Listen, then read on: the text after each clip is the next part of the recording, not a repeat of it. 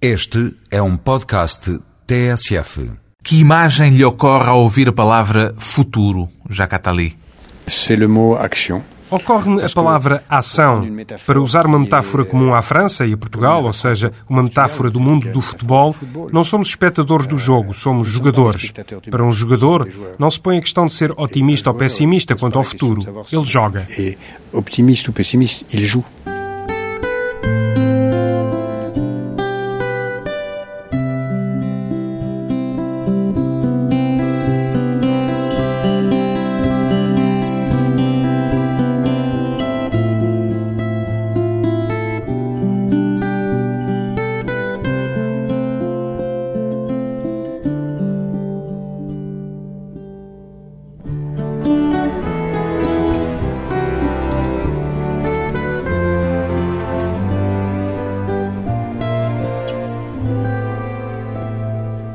Jacques Attali, 61 anos, escritor, economista, político, há algo de enciclopédico em toda a sua atividade e na sua multiplicidade de interesses.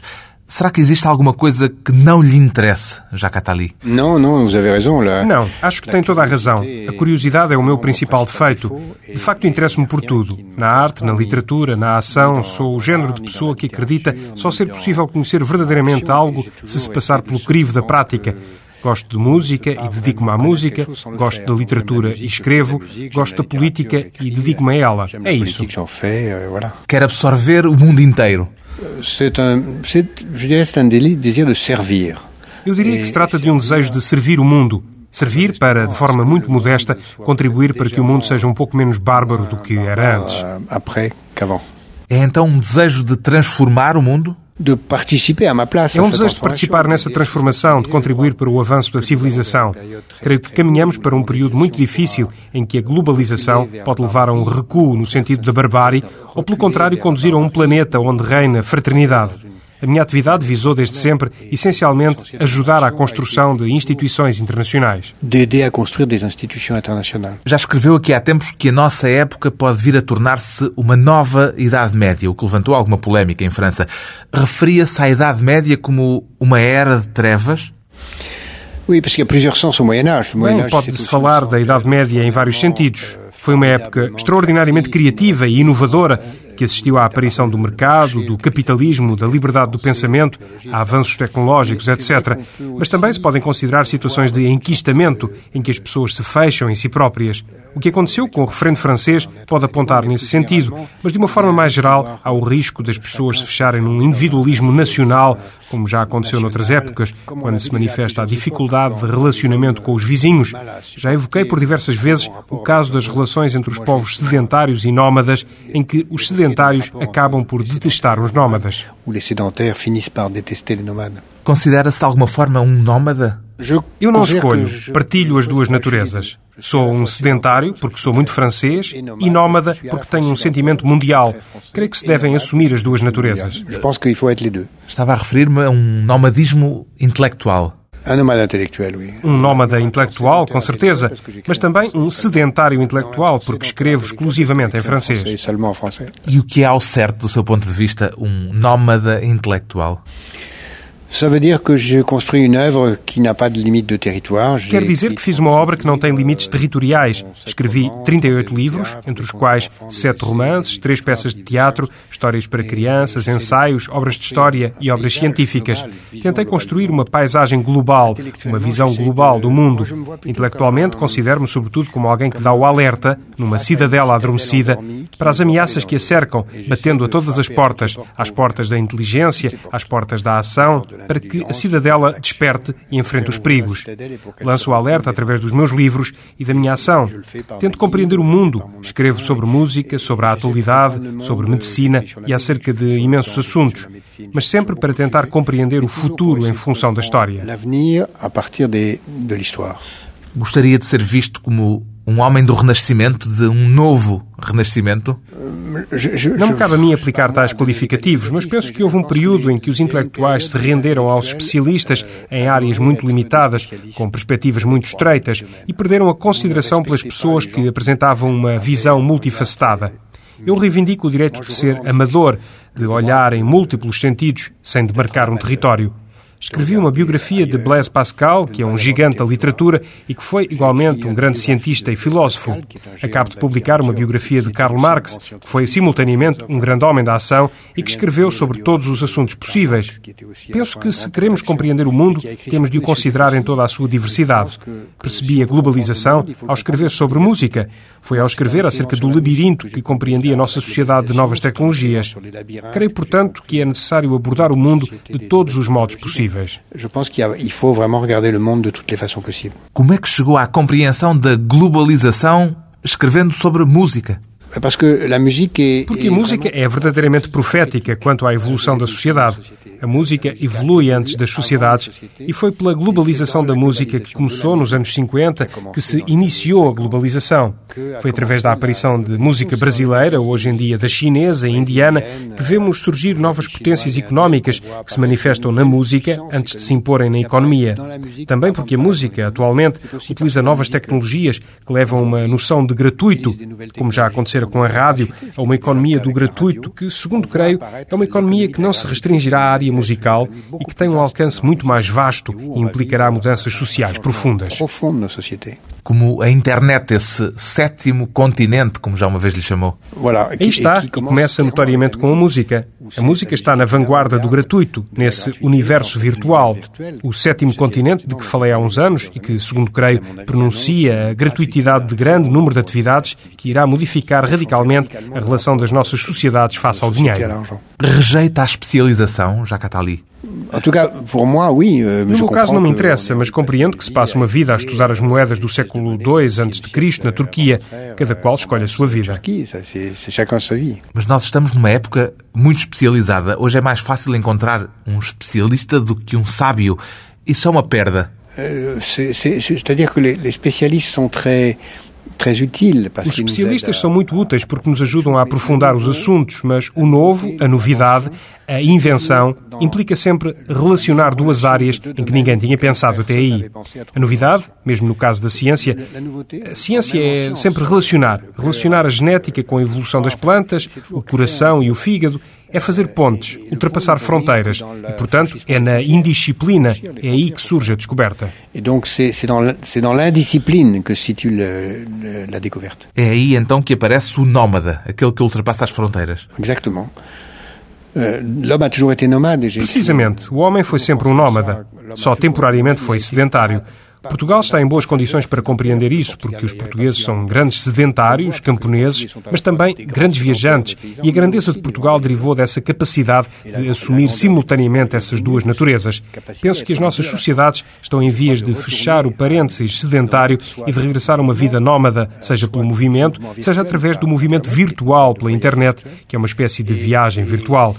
Essa dificuldade na transição para o nomadismo, que leva à crispação das nossas sociedades na defesa do sedentarismo, voluntarismo foi muito útil em tempos, mas presentemente encontra-se ultrapassada que a été très utile pendant un temps à l'humanité, mais qui est aujourd'hui dépassé. Apesar de todas essas suas atividades e interesses, há sempre um aspecto no seu percurso que sobressai quando o apresentam, apesar de já ter acontecido há muito tempo. O facto de ter sido conselheiro especial do presidente François Mitterrand. Oui, je suis très fier d'avoir été pendant 11 ans son principal collaborateur. Tenho muito orgulho em ter sido o seu principal colaborador durante 11 anos. Acha que esse é o cargo político mais importante que desempenhou? Não sei, isso compete à história julgar. Tenho muito orgulho no que fizemos em conjunto, mas também tenho muito orgulho em ter criado o Banco Europeu para a Reconstrução e Desenvolvimento, o BERD, que Portugal integra. Tenho muito orgulho em presidir atualmente uma organização mundial que luta contra a pobreza. Não hierarquizo o que faço. A história é que decidirá. A proximidade do poder, o perfume do poder, digamos assim, mudou alguma coisa na sua maneira de ser? Le, pouvoir, ça, ça, consiste à essayer de faire des choses utiles. O poder consiste em fazer coisas úteis. Não noto diferença nas minhas ações, seja ao fundar em 1980 a Ação contra a Fome, que é atualmente a principal organização não governamental humanitária do mundo, seja como conselheiro de Mitterrand, seja como criador do BERD em Londres, ou agora na luta contra a fome. Em todos os casos, são formas de exercício do poder. Acontece que o exercício do poder em França, junto do presidente, rodeia-se de um cerimonial particular que hoje desapareceu, porque o poder já não tem o mesmo peso que tinha há 20 anos. A França está muito mais banalizada do que há 20 anos. Mas é verdade que há pessoas a quem o poder sobe a cabeça. Espero que isso não tenha acontecido comigo. E esses anos no Palácio do Eliseu mudaram alguma coisa na sua relação com o poder, na forma como encara o poder? Ce que ça a changé, c'est que ça m'a beaucoup appris parce que j'ai rencontré O que mudou foi ter aprendido muito. Conheci todos os poderosos deste mundo. Estive envolvido na tomada de decisões significativas, quer para a política francesa, quer europeia, e isso ensinou-me, por certo, a amadurecer e refletir. Tive o privilégio de conviver e aprender com um grande estadista. Aprendi que, infelizmente, o poder consiste, com muita frequência, em nomear pessoas. Muita gente acredita que poder é refletir sobre decisões estratégicas de longo prazo, mas o facto é que quem está no poder limita-se muitas vezes a passar a vida a nomear e a substituir pessoas, tal como no tempo dos faraós. Mas para mim é esse o aspecto menos interessante même si pour moi c'est de loin la chose la moins intéressante. A imagem da era Mitterrand foi manchada por revelações graves. Isso perturbou, levou a rever de alguma forma a sua ideia de Mitterrand como político? Não, enfin, oui et non. Euh, j'écrirai mon prochain livre. Sim e não. O meu próximo livro que sairá ainda este ano abordará precisamente essa questão. Acho que o filtro da história depurará o que resta de um homem. Ninguém é perfeito. Não é preto ou branco. Os nossos retratos são cinzentos e no cinzento de François Mitterrand creio que predomina o branco. Houve certamente coisas que me desiludiram, mas globalmente continuo muito feliz e orgulhoso por o ter conhecido. Globalmente, eu resto très heureux très fier de lui. As revelações que surgiram depois da morte de François Mitterrand foram uma surpresa para si? Não, não, não foram revelações de vulto. Bem, as escutas telefónicas a que ele se dedicava, por exemplo? Même ah, si, sim, isso foi uma surpresa para mim, apesar da nossa proximidade. Foi uma surpresa. Acho que se pode dizer existirem duas surpresas. Essa das escutas e as revelações sobre o seu passado durante a ocupação. Representaram para mim duas surpresas. Falarei disso em devido tempo. Pour moi, euh, deux surprises, mais j'en parlerai plus tard. Continua a confiar nas pessoas da mesma maneira, mesmo depois de grandes surpresas como essas? Sim, mas como lhe disse, o retrato das pessoas não é preto ou branco e considero o balanço extraordinariamente positivo. O balanço de uma época que já faz parte da história francesa, o longo período de François Mitterrand no poder. Depois de uma pausa breve, vamos voltar com Jacques Attali e uma solução para combater a pobreza.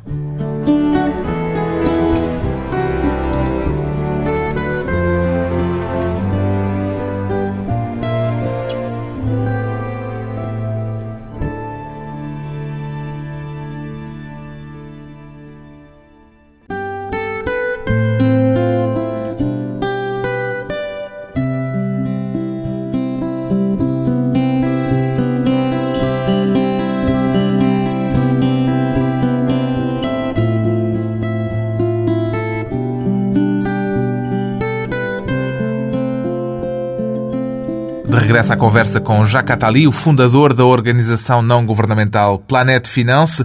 Na sua multiplicidade de interesses, o seu papel de economista tornou-se nos últimos anos dominante.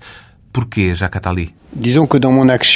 Euh, Digamos que escolhi um combate muito difícil, que reputo de extrema importância, a luta contra a pobreza. Considero que o mundo voltará a cair na barbárie, na guerra e na violência se não ganharmos esta batalha. É a questão fundamental. Escolhi esta luta e de um modo muito ambicioso, porque acredito que é possível vencer a pobreza, que há a solução e que, para isso, só é necessária vontade política e algum dinheiro. Não se trata sequer de muito dinheiro. Dedico a minha vida a este combate à pobreza. Gostaria de vir a ficar conhecido como o banqueiro dos pobres? Digamos que há outros. Uma pessoa com quem trabalho muito, Muhammad Yunis, do Bangladesh, é de facto o banqueiro dos pobres. Eu tento ajudar todos os banqueiros dos pobres deste mundo e, como não gosto de etiquetas, não escolho nenhuma. Trabalha na área do microcrédito. O que é exatamente o microcrédito? O microcrédito consiste em confiar nos pobres que não têm meios de obter crédito para trabalhar porque os bancos não emprestam dinheiro a quem não pode oferecer garantias. O microcrédito consiste, portanto, em emprestar aos pobres sem exigir garantias para comprar uma vaca, utensílios de trabalho, etc. É dinheiro emprestado contra apenas um compromisso de honra? De l'argent contre la parole. É justamente dinheiro emprestado contra um compromisso de honra e tem registado um êxito formidável, porque os pobres reembolsam esses créditos que lhes permitem escapar à pobreza. Existem 10 mil bancos de pobres que têm cerca de 100 milhões de beneficiários. Registram um crescimento enorme para obviar às carências desses pobres, dessas famílias pobres, sobretudo dessas mulheres pobres. Ajudamos, portanto, esses 10 mil bancos de pobres a melhor servir os seus clientes e aumentar o número de beneficiários. Servir plus de Clientes? Pode-se falar de clientes? On peut, on devrait, Devemos on- falar on de clientes. Clients parce Clientes ou beneficiários? que, oui, vous avez raison, les deux mots sont utiles, mais Tem razão, os dois termos são corretos, mas é preferível utilizar o termo cliente de forma a tratar as pessoas com a dignidade devida a quem trabalha. Não se trata de beneficiários da caridade, não recebem dinheiro por caridade, recebem em empréstimo os meios que lhes permitem evitar o recurso à caridade. É por isso que se deve dizer clientes. C'est pour ça qu'il faut dire client. É uma atividade só para os pobres dos países pobres ou também para os pobres dos países do chamado primeiro mundo? Eh bien, ça, ça se passe un. Desenrola-se sobretudo nos países pobres, mas pode ter lugar, tem alguma presença nos países ricos, uma presença que poderia aumentar. Tentamos reforçar a luta contra a pobreza fornecendo meios aos desempregados e às pessoas muito pobres com créditos para criarem empresas.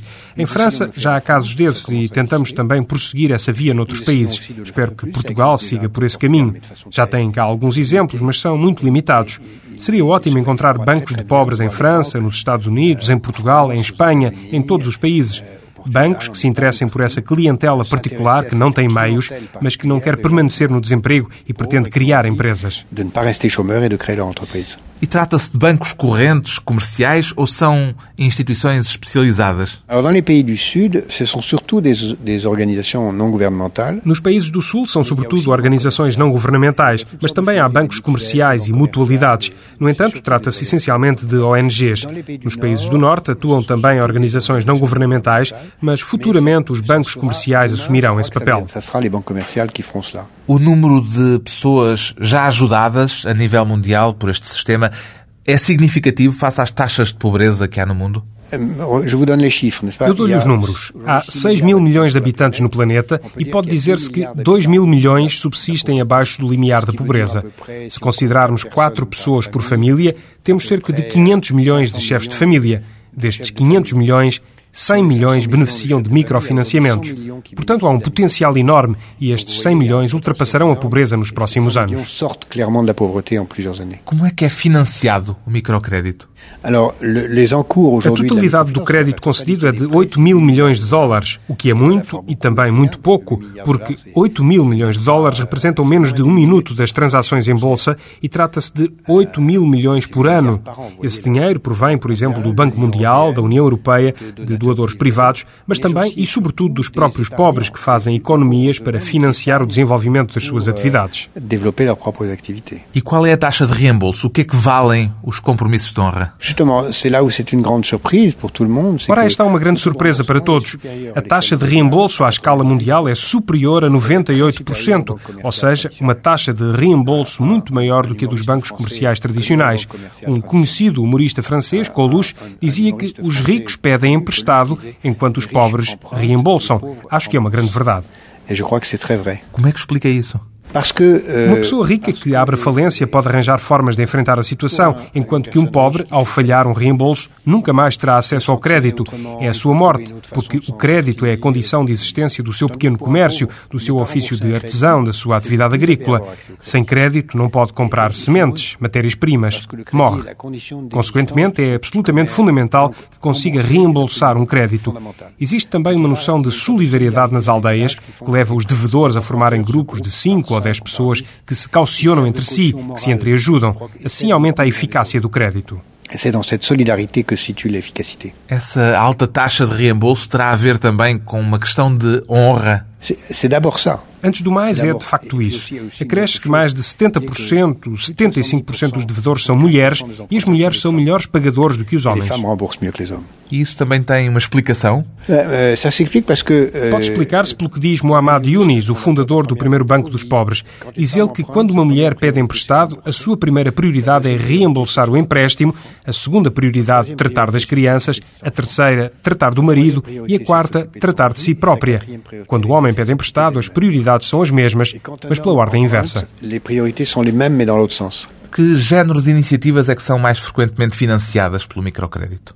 Nous travaillons dans 60 pays. et Trabalhamos em aidons 60 países e ajudamos 10 mil bancos de pobres a desenvolverem-se. Há todo o tipo de atividades. Ajudamos garagistas, artesãos, camponeses em todos os países. No Bangladesh, por exemplo, há casos de microcréditos a mendigos, de forma a abandonarem a mendicidade e a tornarem-se vendedores ambulantes. No México, ajudamos camponeses a comprarem sementes. Todas as áreas e atividades económicas podem ser alvo de ajuda. Métiers tous les métiers se trouvent euh, touchés. Para essa ajuda, o Jacques Attali fundou a Planet Finance. Que tipo de organização é essa que agora dirige? C'est une structure mondiale qui É uma estrutura mundial 60 que atua em 60 países, que abre agora uma delegação em Lisboa, criando uma Planet Finance Portugal. Tem por objetivo ajudar as 10 mil instituições de microcrédito existentes e os governos desses países a desenvolverem-se. Não se trata, portanto, de um banco. É uma ONG, eu próprio participo em regime de voluntariado, que apoia as instituições de microfinança através de empréstimos, mas também de assistência técnica, assessoria, auditorias. Conseillons, nous auditons, nous contrôlons ces institutions pour qu'elles se développent. A internet, o tal sétimo continente, é também uma das ferramentas importantes nesta atividade. De que modo? C'est très important A internet é muito importante porque permite reduções massivas de custos e uma maior transparência. Fazemos, via internet, formação de quadros para instituições de microcrédito. É também graças à internet que essas instituições publicitam a sua atividade através de sites próprios. Os doadores financeiros podem tomar conhecimento a qualquer momento do destino do seu dinheiro, acedendo em linha aos dados sobre a utilização de fundos por parte das organizações de microcrédito. Podemos também ajudar as organizações a reduzir os custos de funcionamento. Dado que efetuam empréstimos de montantes muito baixos, os seus custos de funcionamento são relativamente elevados. A internet revela-se, portanto, muito útil e ajuda a diminuir a pobreza por via da microfinança. On peut dire qu'Internet aide à réduire la pauvreté grâce à la microfinance. Que ações é que a Planet Finance tenciona desenvolver em Portugal? Alors, nous avons des bureaux de Planète Finance ou des associations Planète Finance. Temos delegações ou associações Planet Finance em quase todo o mundo, nos Estados Unidos, na Inglaterra, em Itália, Espanha, no Japão e em muitos países em vias de desenvolvimento, no México, na Argentina, no Brasil, na China, na Índia, etc. Nous en avons au Mexique, au Brésil, en Argentine, en Chine, en Inde, etc. E como é que funcionam? Il y a deux, As delegações nos países do Sul concretizam operações e as delegações dos países do Norte têm como função essencial a captação de recursos e o desenvolvimento de programas específicos. E para Portugal, quais são os objetivos? Ici, nous voulons à la fois euh, sensibiliser l'opinion publique Aqui pretendemos sensibilizar a opinião pública portuguesa, bem como o governo português, para este projeto, mostrando que esta é a forma mais eficaz de luta contra a pobreza e desenvolver, graças aos recursos portugueses, ações nos países lusófonos. Para além daquilo que já fazemos no Brasil, iremos, a partir da delegação de Portugal, iniciar um programa em Moçambique, que é um dos países mais pobres do planeta. Em 20 milhões de habitantes, mais de 70% subsistem abaixo da linha de pobreza. A microfinança está a dar os primeiros passos em Moçambique. De momento, há 50 mil clientes num universo potencial de 4 ou 5 milhões. Temos, consequentemente, necessidades enormes e potencialidades para a microfinança em Moçambique. Iniciamos assim um programa que ampliaremos à medida dos recursos que formos obtendo. que nous développerons au fur et à mesure où nous aurons les ressources nécessaires pour le faire. Quais são habitualmente as maiores dificuldades que enfrentam estes projetos de microfinança? Euh. Dinheiro. Não temos os recursos necessários para desenvolver os programas e a implementação de programas no terreno, com o aval dos governos locais, porque os projetos de microfinança são independentes das autoridades. Nunca financiamos governos, apenas organizações de microcrédito.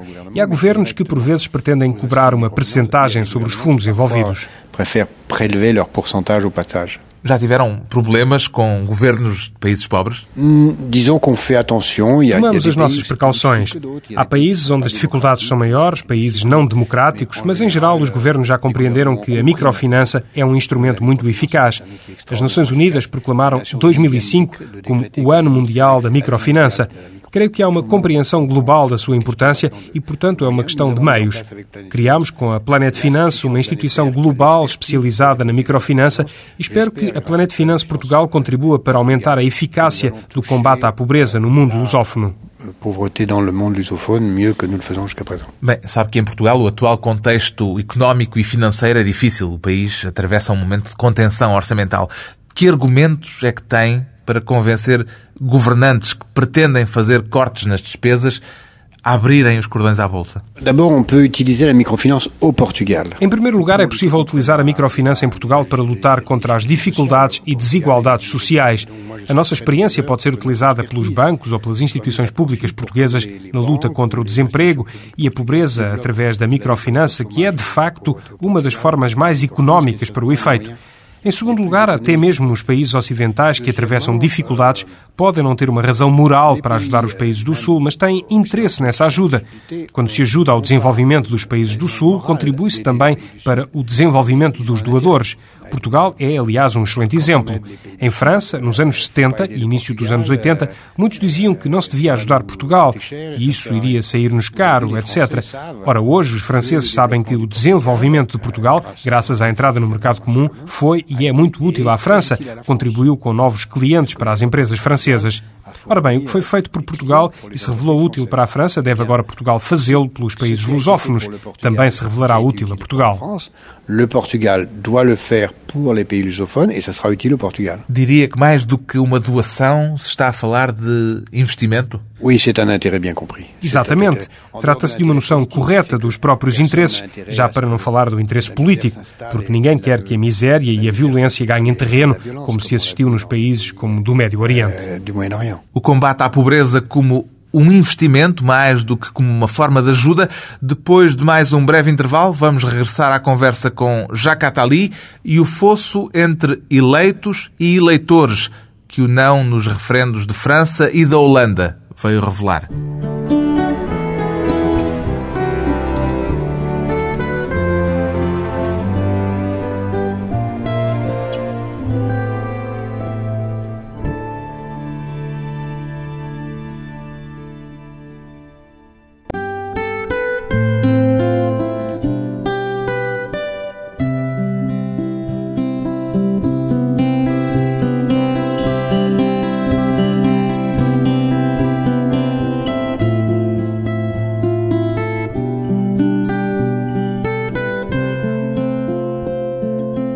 Convidado hoje para a conversa pessoal e transmissível o economista, escritor e homem político francês Jacques Attali, um protagonista público que se empenhou a favor do sim no referendo francês ao Tratado Constitucional Europeu.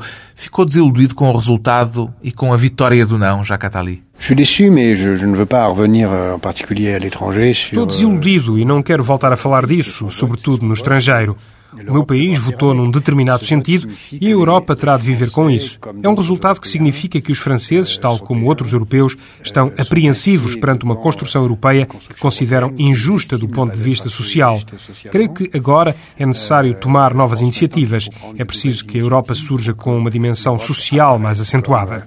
E uma dimensão social mais marcada. Está desiludido e surpreendido ou apenas desiludido? Estou desiludido e surpreendido porque pensava erradamente que a opinião pública francesa era capaz de separar as questões políticas internas das questões de política externa.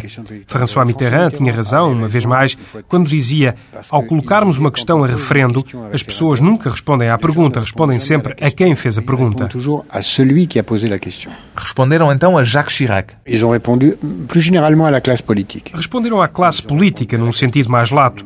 Não gostam da sua atuação, o que é compreensível num país que tem atualmente o recorde europeu de desempregados. E agora, o que é que vai acontecer a seguir? Agora é preciso que a França reflita mais, apresente uma proposta nova para a construção europeia e, sobretudo, que concentre esforços na redução do desemprego. Creio ser isso que nos espera. Mas o que é que se poderá passar em termos europeus? Em termos europeus, em termos europeus, não há uma mudança trágica. A recusa do Tratado de Maastricht teria sido uma catástrofe, porque não havia então uma solução de recurso. Neste caso, não temos Constituição, mas resta o Tratado de Nice. Está em vigor. A Europa continua a funcionar. Não é uma tragédia. Simplesmente é preciso repensar tudo. Não é possível renegociar a Constituição. Está morta, mas creio que há outras coisas a repensar. Elle est morte, mais je pense qu'il faut repenser autre chose. E é preciso ou possível elaborar uma nova Constituição? Je pense qu'il faut faire tout à fait autre chose. Acho que é necessário algo de completamente diferente. Um projeto social antes de elaborar uma Constituição. avant de faire une constitution. O referendo francês, de resto, como aconteceu na Holanda, evidenciou o fosso que existe entre representantes e representados, entre a classe política e os cidadãos. Que lições é que se devem tirar daí, no seu entender? Que... euh, Significa, por um lado, que não há nada de novo, porque há 20 anos que os franceses votam sempre contra quem está no poder. Desde 1978, quem estava no poder perdeu sempre as eleições. Em 1980, a direita perdeu as eleições. Em 1986, a esquerda perdeu as eleições. Em 1990, perdeu a direita e por aí fora. Quem está no poder perde. Uma vez mais, o Presidente da República e a sua maioria no poder perderam a votação, o que significa que o país demonstra a sua insatisfação e o desejo de algo diferente. O verdadeiro perigo é que a alternância direita-esquerda, esquerda-direita, acabe por provocar uma insatisfação generalizada e simultânea em relação à esquerda e à direita, provocando um apelo a extremismos. Mas não acredito nisso. Acredito que é um país suficientemente sério para evitar isso. Esta crise, esta clivagem entre eleitores e eleitos não é exclusivamente francesa, é europeia. Será que representa um perigo real? Sim, é um perigo. A classe política europeia tem de fazer o seu trabalho, apontar um caminho e resolver os problemas. Este perigo já surgiu por diversas vezes na história. Por medo da globalização, fechámos-nos sobre nós próprios e isso conduziu à Primeira e à Segunda Guerra Mundiais. Hoje é preciso ter a coragem de propor uma organização do mundo e da Europa satisfatória para os cidadãos, caso contrário, voltaremos a cair no nacionalismo. Acredita que o que estamos a viver hoje é uma crise profunda ou será uma crise passageira? C'est une crise liée à la- à visionnaire des hommes d'État. É uma crise provocada pela falta de visão dos homens de Estado. Não promovem debates com a nitidez requerida. Quando se discute a Europa, não se trata de discutir o assunto durante um mês antes de votar. É preciso debater a Europa de uma forma continuada. Il faut discuter de l'Europe tout, tout au long du temps. O Jacques Attali conheceu estadistas de peso como François Mitterrand, naturalmente, mas também, por exemplo, Helmut Kohl. Sente que há uma diferença significativa em relação aos homens de Estado que temos hoje no poder? Não me ponha a dizer mal dos políticos no poder, em particular dos do meu país, sobretudo no estrangeiro.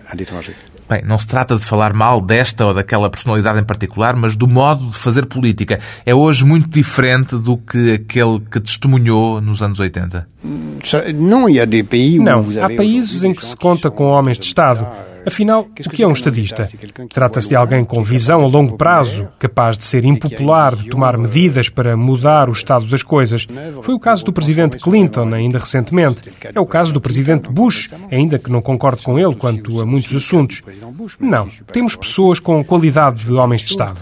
Euh, hommes d'État dans le monde, ça existe. Ainda coleciona ampulhetas, Jacques Attali. Oui, je suis toujours un collectionneur de sablier, mais j'ai du mal à en trouver. Claro, continuo a colecionar, mas tenho dificuldade em encontrar novos exemplares. Por que é que se interessa tanto por ampulhetas? Vous savez, la collection, ça vient comme ça. euh, A coleção começou por acaso, mas além disso, a ampulheta é uma metáfora maravilhosa da passagem do tempo e como não tenho a certeza de poder vir a ter várias vidas umas após as outras, tento levar várias vidas ao mesmo tempo. Que relação é que mantém com o tempo, Jacques Attali? De, de perdre. Não quero perder tempo. A corrida contra o tempo de um homem que confessa que tudo lhe interessa. A economia, a política, a música, a literatura, tudo. Jacques Attali tem 38 livros editados, obras que vão do romance ao conto infantil, passando pelas memórias dos 10 anos no Palácio do Eliseu, ao lado de François Mitterrand, ou ainda ensaios sobre os mais variados temas, desde a música à ideia de labirinto ou à reflexão sobre a alternância humana entre uma atitude nómada ou sedentária. Agora, Jacques Attali dedica-se também ao apoio ao microcrédito, a organização não governamental que fundou com este intuito, Planet Finance, acaba de abrir uma delegação em Portugal.